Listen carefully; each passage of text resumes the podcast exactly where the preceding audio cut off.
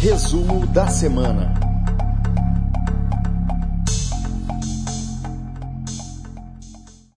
Olá, eu sou Emanuele Nicola e vamos agora conferir as informações da semana aqui da Prefeitura de Bento Gonçalves.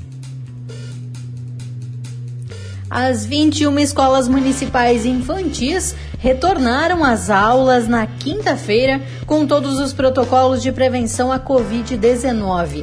O Centro de Operações de Emergência em Saúde para a Educação, o COA Escola, segue com a verificação dos protocolos de contingência para a prevenção, monitoramento e controle da transmissão da doença. Na segunda-feira, dia 3, retomam as atividades as escolas de ensino fundamental e médio.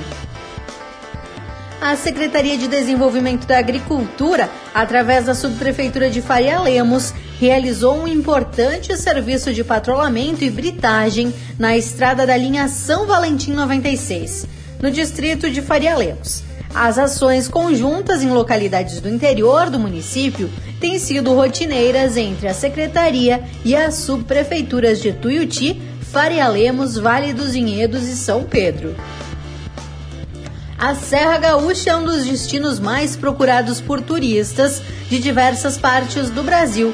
Bento Gonçalves tem despontado nos últimos anos como uma das principais escolhas para a visitação. Mesmo em período de pandemia, a capital do vinho demonstra excelente desempenho frente a outros municípios.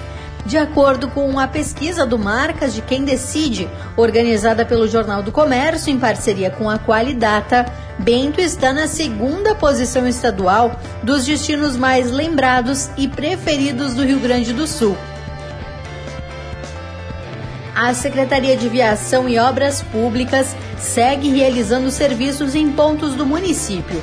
A rua Armindo Esquenato, localizada no bairro Humaitá, recebe um trecho de recomposição basáltica. Já a rua João Busnello é realizada a troca da rede pluvial.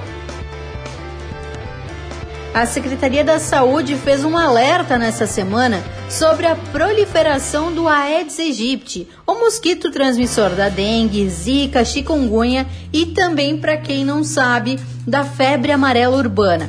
Aqui na cidade foram encontrados 57 focos do mosquito em diversos bairros. E para combate ao Aedes aegypti, a principal dica é não deixar água parada. Depósitos como caixas de água, tonéis de coletas de água da chuva, pneus, calhas, lixo reciclável espalhado no chão são os maiores criadouros do mosquito na cidade. Bento Gonçalves registrou em fevereiro um caso da doença chikungunya. E a Secretaria da Saúde também faz um pedido para quem ainda não tem a vacina da febre amarela que procure uma unidade de saúde mais próxima para fazer essa imunização.